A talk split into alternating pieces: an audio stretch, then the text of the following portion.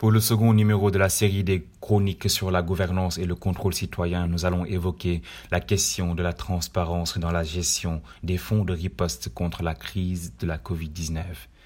En décembre 2019, la Chine annonçait son premier cas de personnes infectées par un nouveau coronavirus qui sera ensuite nommé COVID-19 par les scientifiques. Le 11 mars 2020, l'Organisation mondiale de la santé a déclaré que la COVID-19 pouvait désormais être qualifiée de pandémie due aux niveaux alarmants de propagation et de sévérité de la maladie.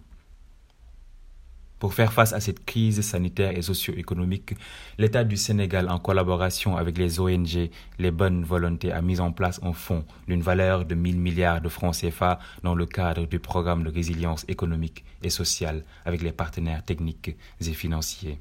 Toutefois, même les dépenses prévues pour construire la résilience en période de crise doivent être utilisées dans le respect des règles de l'équité et de la transparence et la redevabilité demeure une exigence sociale.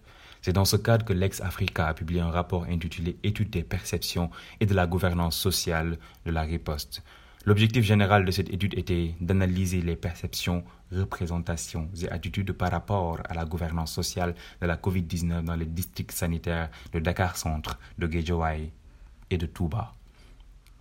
L'étude a pris en compte un certain nombre de paramètres relatifs aux interventions de l'État.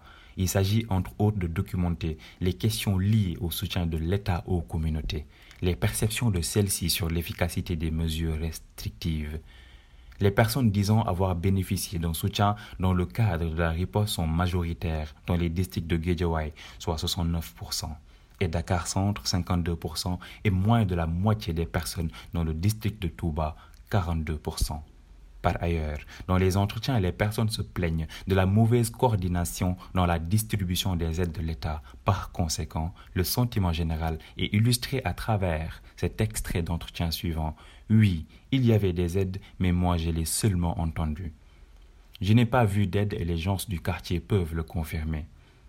L'analyse met en exergue les questions de redevabilité parmi les catégories de personnes vulnérables, personnes âgées ou vivant avec un handicap, susceptibles d'être affectées par la crise sanitaire.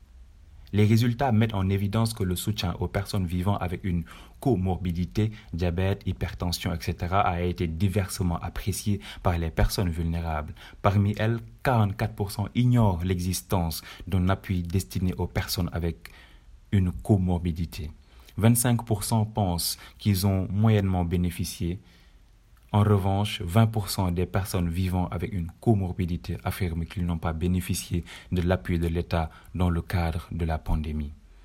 Par rapport à l'acceptabilité du vaccin, certains assument leur position d'anti-vaccin qu'ils justifient par les complications souvent notées suite à la prise du vaccin.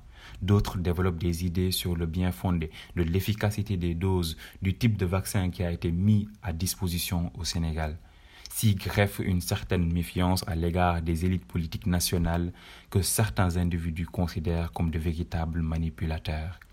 Un climat de suspicion sort des réponses des uns et des autres car on entend mille milliards sans vraiment savoir où ils sont passés exactement.